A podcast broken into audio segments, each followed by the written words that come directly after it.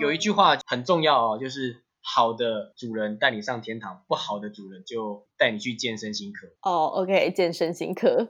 对对，这是真的是有在圈子里面讲的这句话哦。嗯，哦，真的哦。对，所以一个只知道一直不停的攻。一直不停的给予的那种 S，他不懂得去抓界限，然后他不懂得去观察奴的状态的话，那他很有可能就会导致身体受伤，或更严重是心理受伤。你说哦，昨晚在床上的时候啊，你小声一点啦。不管啦，我要 shout out sex。欢迎来到 shout out sex，这里是个你可以肆无忌惮讨论性事的地方。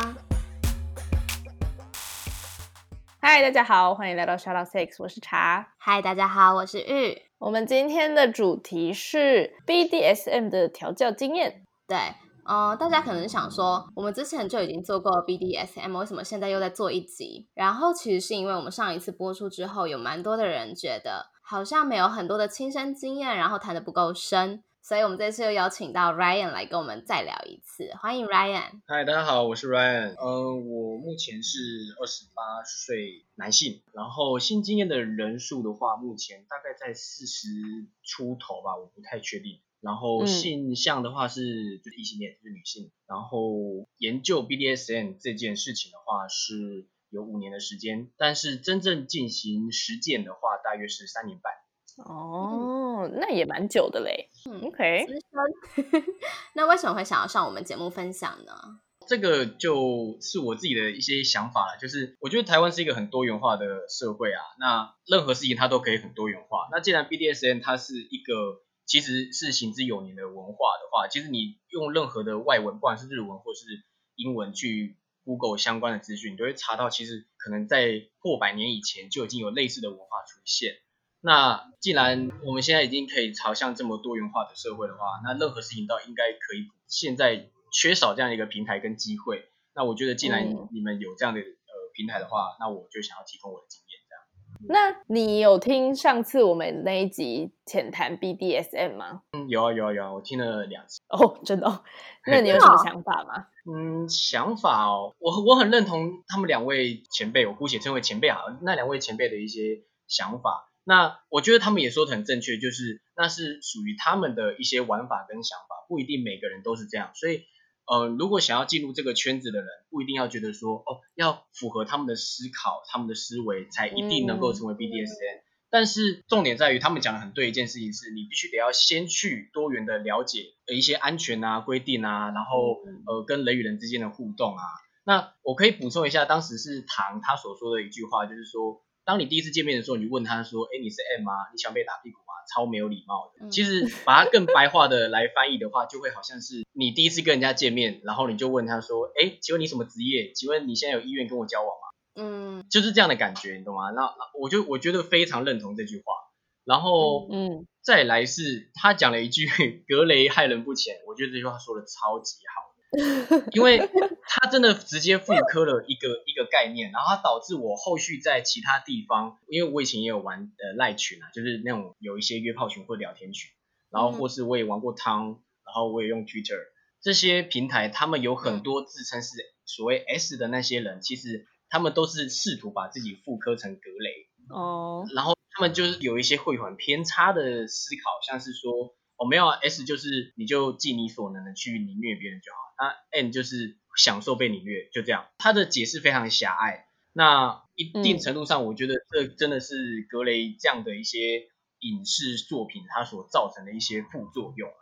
但我认为格雷他是有做到一个很重要的剧情哦，就是知情同意，因为他在那个里面他还是有提到签合约嘛，然后他跟那个所谓的秘书还是有去沟通说，哎，我我会玩什么，然后我喜好是什么。然后他们两个是在确定 OK 的状态之下，他们才开始去实践。所以我觉得这个电影它有它的好，就是它的确把这些细节做出来了。但是从头到尾都还是建立在接收者他们有没有留意到这些细节。嗯嗯嗯嗯嗯，我自己听起来是会变成说，就是大家看了《格雷》这部片，可能就对 S 跟 M 有一个既定的印象，然后他觉得他自己就 feed in 那个印象去，然后他没有去深入的了解说，哎，那这 S 背后代表着什么，M 在背后代表着什么？那他们两个之间要达成一种关系，又需要进行什么样的过程？这样，嗯，嗯，那对当时那一集你有什么比较不认同的地方，然后想要算是更正或者是补充的吗？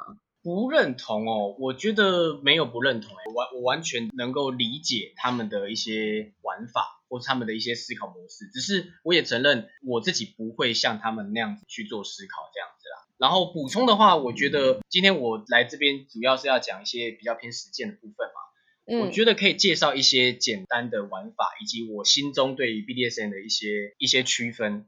那最常听到的应该就是主奴主奴的关系嘛。对，可是其实我自己心中哦，我我相信应该有人跟我不一样，但我相信也有一样的人，就是我自己心中我我分得很清楚，有一种叫做宠物，有一种叫做奴隶。那怎么去区分他们？就是你从名词解释上面，宠物有宠爱的那个意念存在，嗯例如，你去养一只小猫、小狗，或是天竺鼠之类的，你对它会非常的关爱，然后你会很担心它的身体健康，你会希望它开心快乐，它就有一种宠爱的那种意念存在。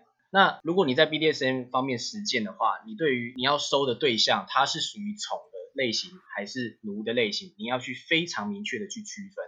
奴的部分从中文的名词解释，其实它就是主人的财产，只不过差异嗯是这个财产是有生命或没生命。那你只要负责这个财产它是活着的就好，就供它吃住。所以的确相对之下，我觉得奴隶它可以去施展的一些比较我们可能称为偏虐虐待的一些行为，它可能可以尺度会比较大一点这样。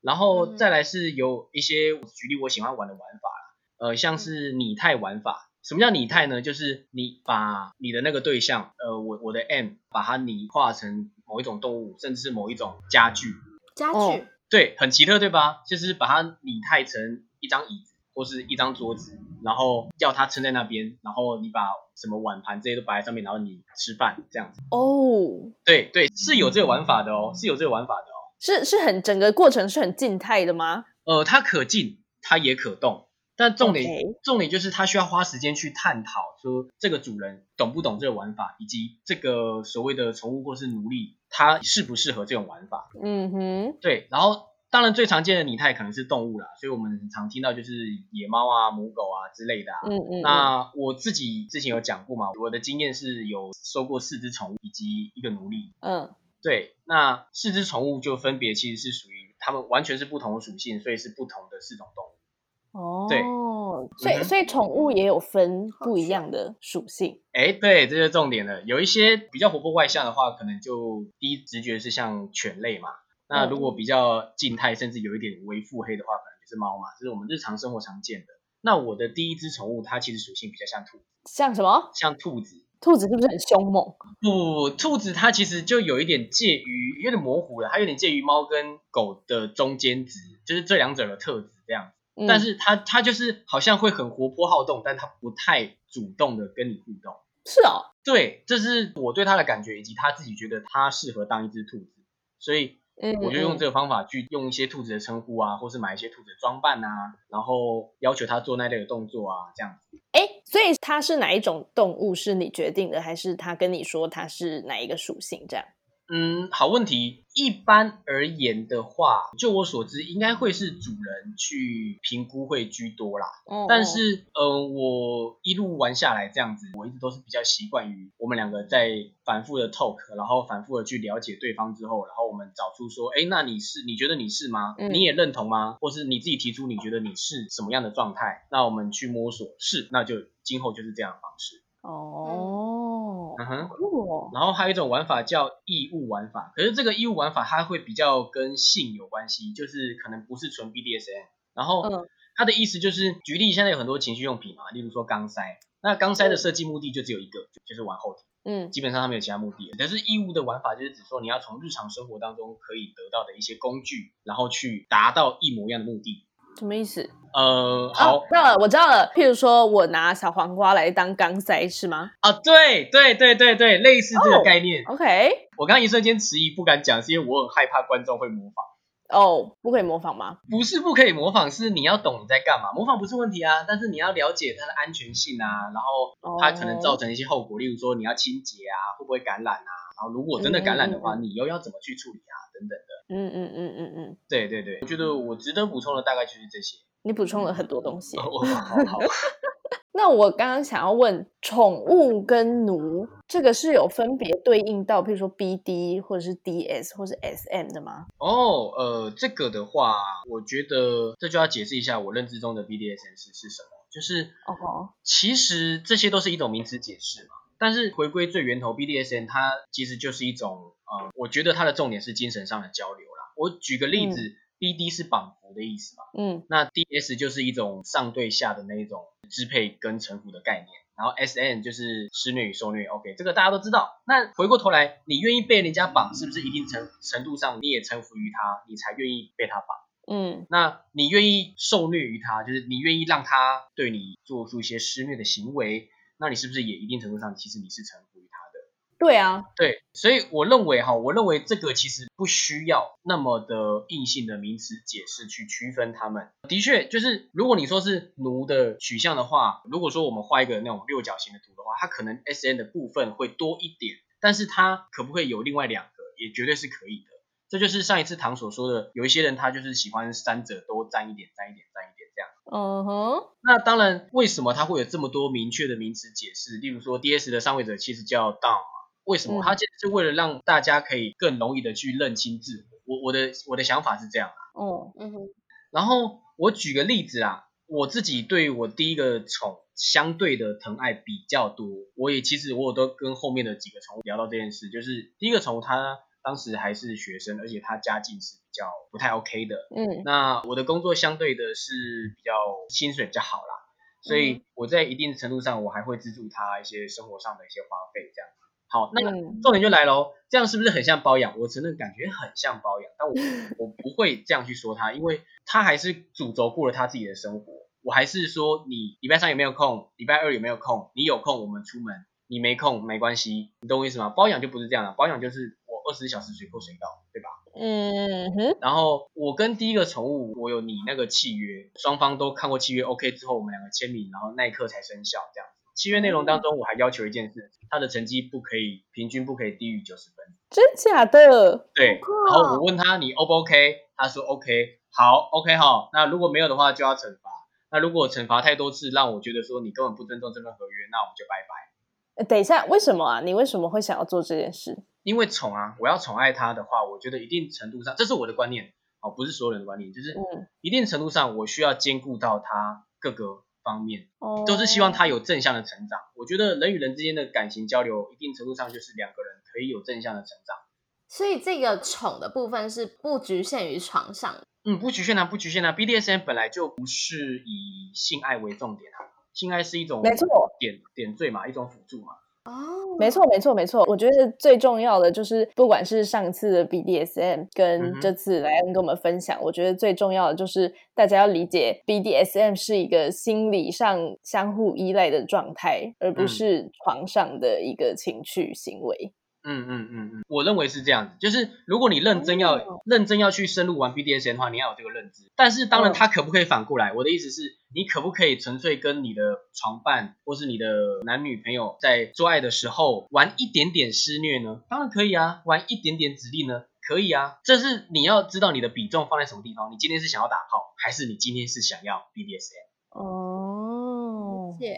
那有就是 BDSM，但是是比较多倾向在生活面，而不是性爱面的嘛，就是它完全就是比较精神上的这样子，不是肉体上的 BDSM。哦，有我认识的人中是有啦，但是我很难解释他们的，他们是很纯粹的 DS，然后他们会做爱吗？会，他们会做爱，他们会执行其他条件吗？也都会，但是他们两个享受的是我拥有你以及我被拥有，懂吗？就是 S 拥有的 M 以及 M 被拥有、被保护、被嗯嗯嗯，关爱的那种精神交流。哈，那那他们相处的哪一个元素让他们觉得自己是在进行 BDSM 调教过程？哦，嗯，这就要牵扯到他们是 twenty four seven 的还是见面才有算的那一种。哎，另外一个重点哦，BDSM 不一定是全年无休的哦。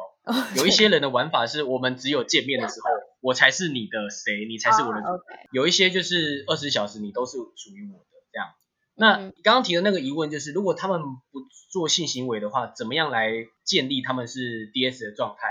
通常就是以指令哦，指令跟就是要求他做一些一些挑战这样子。然后这些挑战通常啊会有一点挑战现代社会道德或者是自我的羞耻度的极限。可以举例吗？可以举例吗？举例，我自己很喜欢玩露出，当然不是我露出，而是是我的、哦 OK 我的宠物们，我喜欢指令他们去露出。可是这样也是感觉有牵涉到性的部分啊。嗯，硬要说的话，就对有，但是它的重点并不在那那边啊。因为我玩露出的时候，我不一定会跟他做爱，或是我不一定会碰触他的性器官啊。就我很有可能就今天只是带你出来逛街，然后玩露出这样。哦，对，然后很有可能你一开始是一个很拘束、很没有办法接受露出的人，那我慢慢一步一步来嘛。也许今天是要你穿正常的外衣，穿裤子就穿裤子，T 恤就 T 恤，但是里面全部不穿。嗯，那再更进一步就是，哎，你有没有长版衣？有没有大衣？一样里面全部都不穿，但是它就是有被风吹起来的风险嘛。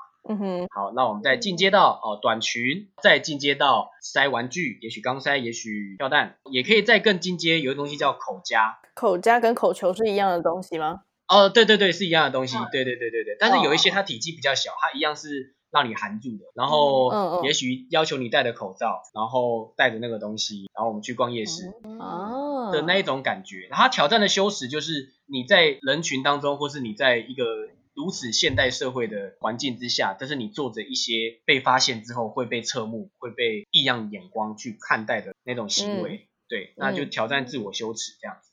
那这样要怎么立界限？那他可以跟你说他不要吗？哦，对，这就是密语的存在的重要性。如果有达成协议的话，通常就会立一个密语。那密语可能尽量是生活当中不太会用到的词汇，也就是说，要够机灵的是，当主人一听到 M 说了这个词汇的时候，我必须得要停止当下的所有一切行为，哦，然后要完全的恢复正常的理智，然后去关爱他，说你现在状况 OK 吗？你是不是觉得不舒服？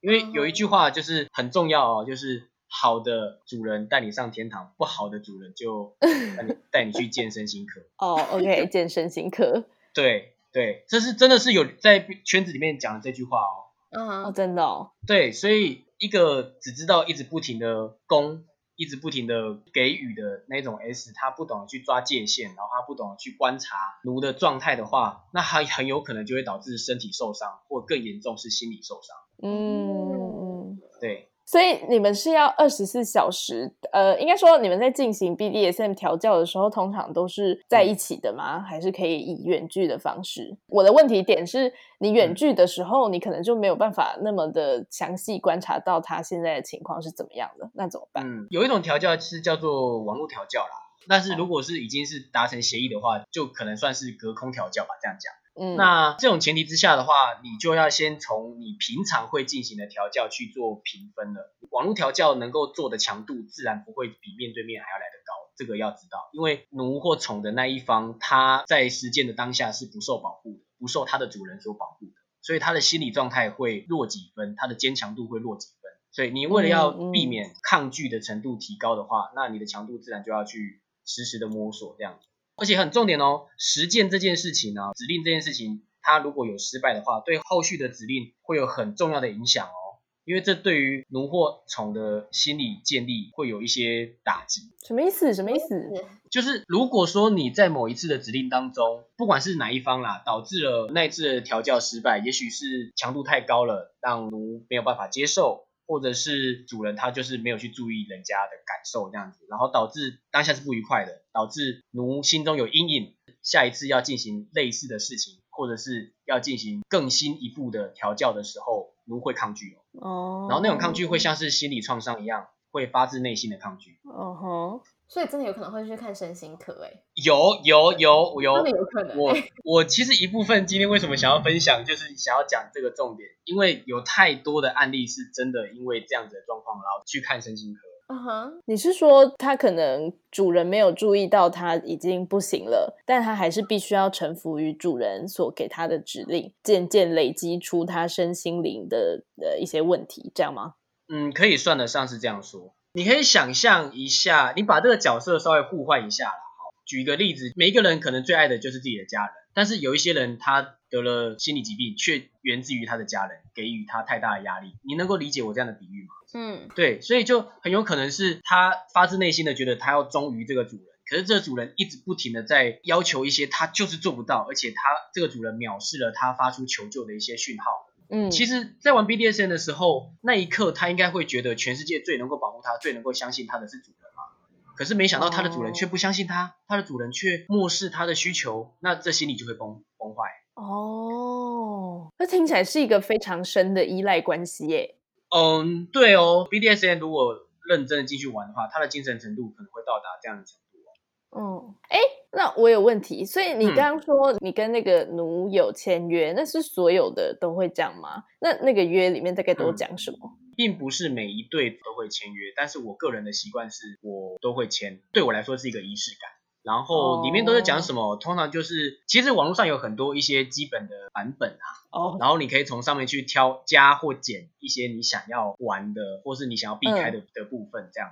哦哦哦，对，哦，那不外乎可能就会是宠物的职责、主人的职责，然后底线在什么地方，然后像我刚刚讲的密语是什么，再来就是自我认知的一些有点类似精神喊话的概念。嗯嗯嗯，对，啊，那会写期限吗？就是 我们进行三年这样的关系。有一些会立，有一些会立，就好像约聘制。那我本身不利，我本身就是双方有一方觉得说够了，想要结束了，那坐下来谈，好，那就结束这样子。可是像你们刚刚说的那么深的依赖关系，是什么样的契机会让他想要结束啊？他腻了吗？其实对啊，这也是有可能，就好像本来很恩爱的夫妻或情侣，他们也许某一天也会走到尽头啊。哦，对啊，这其实都是有可能的，的确很深的一种精神关系，但它也很有可能很脆弱。嗯嗯嗯嗯，我举我的例子啦，就是我的那四位宠物全部都是因为交了男朋友。哦哦，，对对，因为因为我也表明了，我那时候也很表明了，就讲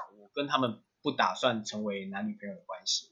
嗯哼哼哼，对，OK，我想要知道你是在哪里找到这些宠物跟奴的第一个呢，它是在一个一个 home party 嗯哼，？Home home what？home party 嗯哼，home party 只只你是说就是单纯的 party 吗？没有多批，多批，哦哦，多批叫做 home party 哦。好吧，我以为大家都这样用，对不起，哦，sorry，我涉涉世不深。好，就是一一瞬间大家尴尬了一下。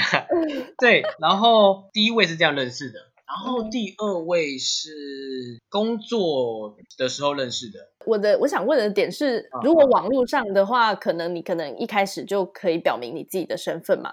但如果是像工作或者是轰趴的话，你要怎么提出说，哎，其实我有这样的倾向，那你有没有想要跟我一起进行？这个的话，我的部分是先从约炮开始，然后哦先发展出了肉体关系，在肉体关系当嗯中实实践一点点简单的指令，然后比重再从肉体关系转到了 BDSN 的关系，这样子。所以他们本来都是有 BDSM 倾向的人吗？呃，应该说他们有有曾经有这样子被调教的经验吗？还是是被你带入这个圈子的？三位是被我带入圈子的，那被你带入圈子之后，他们表现好吗？我的意思是说，因为你刚刚自己也有说，你是先研究了五年，然后才，没有研究一年半，嗯研究了一年半之后才实践这样。所以说你研究了一年半，但那些被你带入圈子的也没有这个时间去研究，那他们要怎么样在这么短的时间内到达那样的身心状态啊？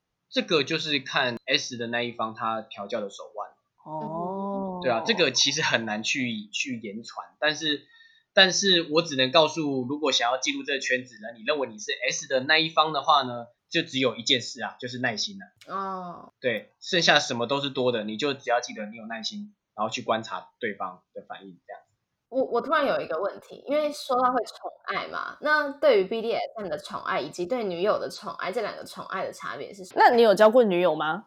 有有有，哦，呃不好意思，没有没有别的意思，我只是好好奇而已。好，那那你那些过往的女友知道你有 BDSM 的经验吗？有有那些女友也都是纯女友，但是他们在做爱的过程当中也都会带入一点这些细节，嗯一些一些调教啦。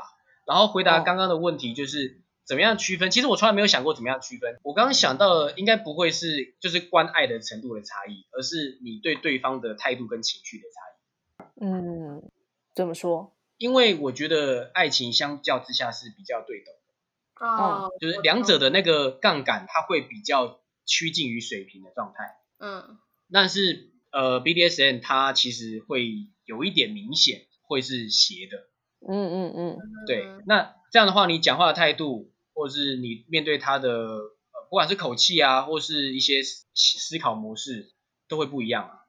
我我觉得对对等这件事情是我觉得很就是很重很重我的心的，你知道，就是感情里面是这件事情。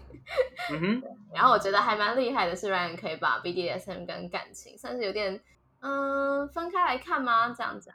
我其实是希望啦，如果有一天我最后的伴侣，也许我结婚了，他也可以跟我一起全心全意的投入 BDSM，但是嗯希望，但是是不是真的一定要这么做，这就是缘分。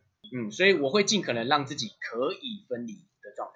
那如果今天有一个宠物或奴说，突然跟你说他想要当你女朋友呢？我会认真的思考这件事情啊，我不是没有被提出过这个问题哦。那哦，我这个时候我可能就会有一点理性的坐下来谈，就是是真的爱吗？还是你只是把我当成一种精神上的寄托呢？嗯那你觉得如果成为了男女朋友的话，应该要改变我们的方式吗？然后再来就是要再来讨论到更深入的一些说未来之类的事情。嗯嗯嗯嗯，那在这些所有的经验中，有没有什么样的经历，或者是经历了样什么样的事情，让你觉得是有所成长，或者是价值观有所改变的？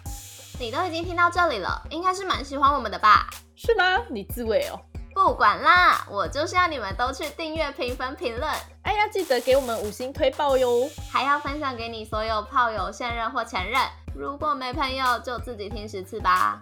那如果想要得到最新资讯的话，记得追踪官方 IG shout that out that sex。啊，如果想跟大家一起同乐，可以加入脸书社团，搜寻 Shout Out Sex 粉丝交流俱乐部哦。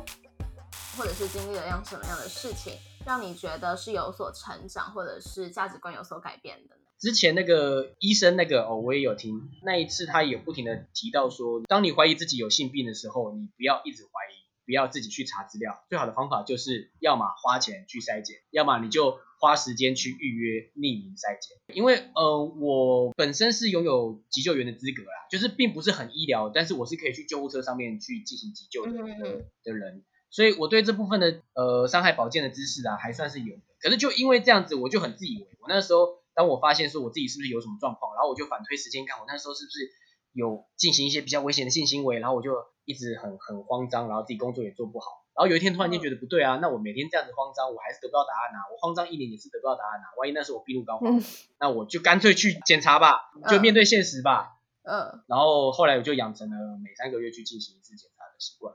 嗯，这样很棒。我当时怀疑自己有性病的时候，就是我刚刚所说的那个多噼啪，嗯那那一次我有过一次五套，嗯，再多噼啪五套，好可怕哦。没有，就是就是那个时候，我以为我有带，大家都很强、哦 OK，OK，就这样。了 解了解。那既然讲到多噼啪，你在那个填的表单里面有说到你还有其他的多元性爱的经验吗？对，就是我曾经有过一段时间是专门帮别人 NTR，就是帮别人就是哦就是单男呐、OK，所以就是就是哦呢，NTR 先前情提要一下，NTR 是指哦哦哦，他喜欢女友被别的男生上，或者是反过来，对男友被别的跟别的女生做爱对，的的这种倾向。对所以你是那个别人就对了。没错，哦，哦，。对。然后还有就是我刚刚讲的多噼啪，那你怎么找对象？NTR？我自己主要是从那个推特上面，还有汤博上面。哦然后那个时候是很玩票性质的，他们开放了一个这样的活动，是旁观活动，就是 OB 啊。然后我觉得我是抱着纯粹 OB 的心态去的。那他下面就有讲，就主办者有讲说，有可能有机会被女主角挑中下场。那我当下就就被挑中了。然后因为我那时候报名的时候是用 Facebook，是很早以前的事情。然后他们就直接来私讯我的 Facebook，就询问说，觉得蛮 OK 的，那女伴想要把我列入口袋名单可否这样。嗯哼，然后这个其实就好像 BDSM 圈有一个圈子，它也是有一点类似这样交流交流，就是换妻啊、多人啊、NTR 的圈子这样。然后我也有一点，我的这个履历也有一点被丢进去那个圈子里面玩这样。履历对，所以就有一小小的一小小的阵子这样的方式在进行性爱。好酷哦！哦。换妻的话，你不是应该要先有一个女朋友才可以跟人家换妻吗？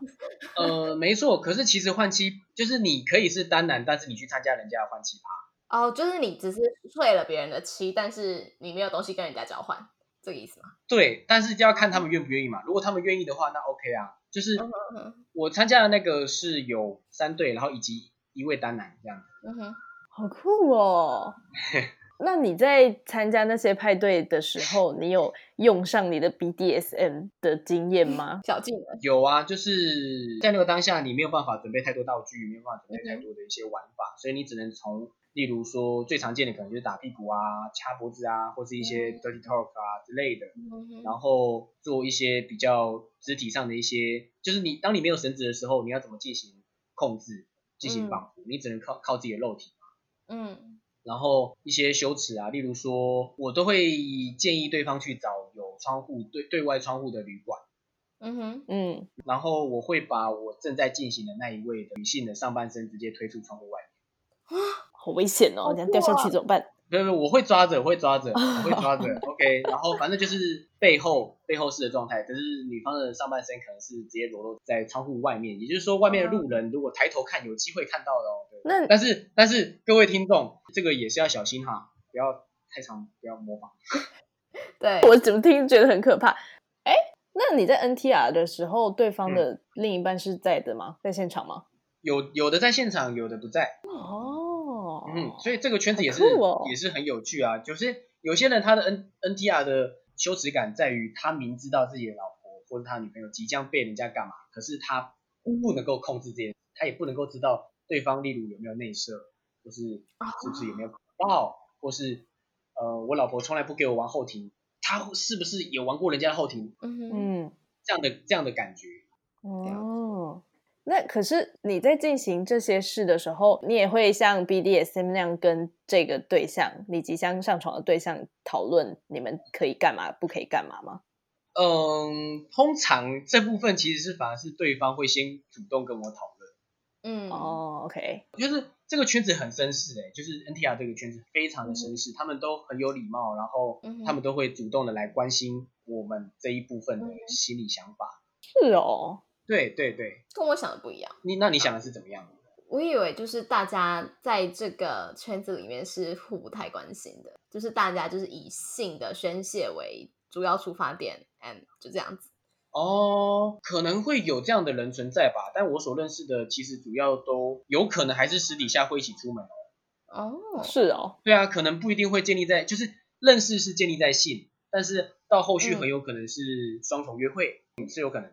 嗯，多人性爱趴也是走这个路线的吗？嗯，不多人性爱趴其实就是就只有一乱而已，就是那个就是真的非常锐化于某个方向，就是这些男生他今天就是很想要，就是很想要干女孩子，然后这些女生呢，她就是想要双手各一只，然后嘴巴下面也各一只，然后有一些可能就是后面再各一再来一只这样。那加入的时候要经过审核吗？嗯，对啊，审核就看你愿不愿意，他可能会要要你的身份证的照片。哦，这这是这其实就是门槛。我我我觉得这要让想要玩的一些人先有这个认知，就是你你愿意玩这件事情，你就要承担这个风险，就是你很有可能各自被卖出去的风险。那对方他也要承担的风险，就是他开性爱趴，万一触法。哦，对对，会他有可能会触会触发哦。为什么啊？因为哈，今天这样说，我们去玩一个多人的趴，不管几个人，他很有可能是开一个比较大的 party 房。那 party 房是不是就是会有钱的问题？然后再来是主办方他要准备一些酒水啊、零食啊，让大家休息的时候可以吃。然后可能有一些白目自己不带保险套，没关系，主办方会买巨多的保险套。那这些都是钱嘛？那很合情合理的是，参加者他也需要。缴钱嘛，嗯哼，对对吧？但是只要提到说，哦，今天有一个男生参加了一个派对，而且他还缴钱，那这个派对内容是会有性爱的行为，他是不是就涉及了性交易的可能性？嗯，对，所以到这个时候警察去临检就很麻烦，就算到最后你真的会开脱，还是会很麻烦。嗯哼，好，如果想要参加这种多人性爱趴，或者是不管是换妻。还是 NTR，还是说他想要 BDSM 的话，你可不可以推荐他们一些管道或者是一些建议事项？我觉得目前为止最丰富而且安全性兼顾的，还是只有推特，大家都在用。推特有安全性兼顾吗？至少比其他的还要来的安全，我觉得这是我的感受。哦，然后建议哦，就是带上你的脑。因为我这样说好了，今天不管你今天是多人趴或是换七趴，你如果是一个无脑的人，认为说你今天只要有钱，你就可以进去，或是你认为说哦他就在真人啊，然后你就很白很白目的说我要加一什么时候时间地点，你连聊天，你连让人家了解你，你连让人家熟悉你是什么样的人，你都不愿意花心思的话，那你可能这辈子就是就就永远没有机会。我觉得应该是除了脑袋之外，还要花时间吧。就是你要认知到，你想要进行这样子的乐趣，你是先需要付出点心力的。嗯嗯，而不是你就提着鸡鸡或者是提着你的包包上去就直接来，是吧？对对对对，你需要非常，就是你聊天也要有点手腕的感觉。啊，就是不要在那个场子让大家觉得你很解，这样子是吧？这个意思。真的真的真的有，哎，有时候会解到连旁边的男生都软掉，都帮他尴尬。就对对，就哦哦天哪，哦天哪，这到底为什么他干嘛了？就是会讲一些很白痴的话啊，我很我一时之间很难举例，可是就会很像那种超级超级处男、超级直男的人在讲话。哦，OK，等一下，处男去那里应该硬不起来吧？应该吓死吧？呃，对，哎，有有有有，我参加过一些也是有，就是人家第一次进来的时候，然后他以为他他就是满腹期待，然后觉得自己要交了很多钱，然后他可以来玩玩一番，就从头到尾都用看的，因为他硬起来。嗯，OK。对，那我要我要跟大家说的是，这是正常的，在那种状态之下，你硬不起来是正常的。那如果你想要进入那个圈子的话，麻烦你愿意多缴一点费用，然后试图让自己去习惯那个状态。总有一天你硬起来的时候，你就可以下场。真的假的？他就是应该一而再、再而再而三的尝试吗？有一些人就也许不会再尝试啦，但有一些人可能会啊。有些人他很喜欢一直不停的参加 OB 啊。嗯哼。哦。对啊，对啊，对啊。那 BDSM 呢？怎么进入啊？你还可以从哪些管道，或者是你有没有什么建议要给他们？就是回到我们今天的主题是 BDSM。我觉得之前唐浩讲那个啊皮神嘛，然后或者是你可以去搜寻一些台湾比较在这方面比较大有头有脸的人物，例如说那个神符的小林老师跟那个麦亚老师。嗯，对。然后现在回过头来刚刚讲的要有脑跟有耐心，你要先真的抱着交朋友的心态。然后去了解他们的文化，去了解他们的玩玩法，然后去交流之后，再思考要不要找一个对象来实践，这样。嗯，那你可不可以给一些想要进入 BDSM 这个圈子的人一些建议？OK，建议的话就是我觉得一定要先认清自己的状态，就是你自己适不适合，啊，要分清楚自己是纯粹的想打炮。还是你想要花时间跟耐心在进行精神上的交流，因为很多人会利用打的 BDSN 的广告来骗炮，然后再来是你要做好心理准备，这个是不管你是 SSN，你都要做好心理准备。接下来所发生的很多事情，它很有可能会就是我一直在讲的，很可能造成身或心灵上面的一些伤害。还有你必须得要了解一些自我保健的方式以及评估的方式，那最好的方法就是。好，我刚刚一直在讲的，去听医听一下医生的那一集。好，那为什么呢？我举一个例子，就是我曾经帮一个奴调教，他他开发他的后庭，然后开发成功之后呢，他要求我玩一种东西叫钢钩，就是它其实是一个很巨大的，你可以想象钓鱼钩的形状。嗯，然后它它有一边的头会伸进女孩子的后面。哦吼，嗯，然后那它的它只是这样勾着的话，其实也还好嘛。重点是你要把它绑在某一个地方。嗯，让让他一直维持在是后庭会被勾起来的那个状态。那像这种玩法，它其实一定程度上，它对于精神上的给予的刺激，还有肉体上给予的刺激，它会比一般的性行为或者一般的调教还来得强嘛。那这时候其实就需要评估很多东西，这是我自己的想法，我觉得会需要评估很多，例如说他的当下的反应，然后他任何的抖动，或者是失温，或者是是呃下体过度湿润，嗯。听起来很奇怪，但是过度湿润可能也是一种反常的生理现象，你都要去了解评估，然后去试言语性的试探，说你现在状态可不可以接受我继续这样？因为就举我那次的例子，我跟他第一次实践刚勾的时候，到最后他大爆哭。嗯，他后来跟我说，很像是被干到哭的感觉。害怕的哭吗？不不不，就是舒服到哭。可是那个舒服太奇妙了，因为那舒服不是来自于一般的性高潮，而是后天。哦，对，所以在那次之后，我结束之后，他累倒了，然后睡觉，然后我还调时钟，每隔一小时起来，然后我要帮他量他的体温，这样子，我就很害怕他万一他过度发生什么事情，然后万一要送医院怎么办？嗯，对，我觉得所有人都要分清楚，不管你是 S 还是 M，你都要很成熟分清楚，这是有风险，它是有绝对风险，所以你要了解你能不能承担这个风险，不然的话你就不要去尝试这件事。嗯嗯嗯，嗯，对，听起来真的需要下很大的功夫诶，就是在精神上面。嗯，那节目真的差不多要来到尾声，最后一题了。我们一般都会邀请来宾用三个词来形容性。那因为现在节目也做了三十几集，所以我们也可以让来宾用三个词形容 shout out sex，或者是你都不要形容，就想要对 shout out sex 讲几句话也可以。我觉得形容性的话，性是第一个日常，就是不需要特别大惊小怪，不需要避讳它，它就是日常，嗯人类必然会发生的事情，只不过你喜欢不喜欢，就这样。嗯哼，然后再来第二个是有他你是你，没有他你还是你。意思就是今天你不管你跟你的伴侣或者是谁，你会进行性行为，不需要感到羞耻，你还是你。但是你没有进行性行为，你也不要觉得自己是异类，因为你还是你。不要急着去破处，然后不要急着找一个伴侣跟自己有发生性行为都好。然后第三个是神性，我觉得性行为它虽然是一种肉体感官上的满足，但是它一定程度上它会跟精神层面做结合。就是我我认为一定程度上性行为它是可以很神圣的，因为它让我们的生命得以繁衍，啊啊啊，它应该是很神圣的。但是它被人家用一些就是一些比较污名化的词汇去形容，然后让我们没有办法在大庭广众之下讨论这件事。那这会造造成很多后果啊，例如例如有一些人看 A 片来学性性知识，哦，超惨，嗯不懂得怎么戴保险套，或者是听一些偏方，内射之后拿可乐灌阴道，天哪！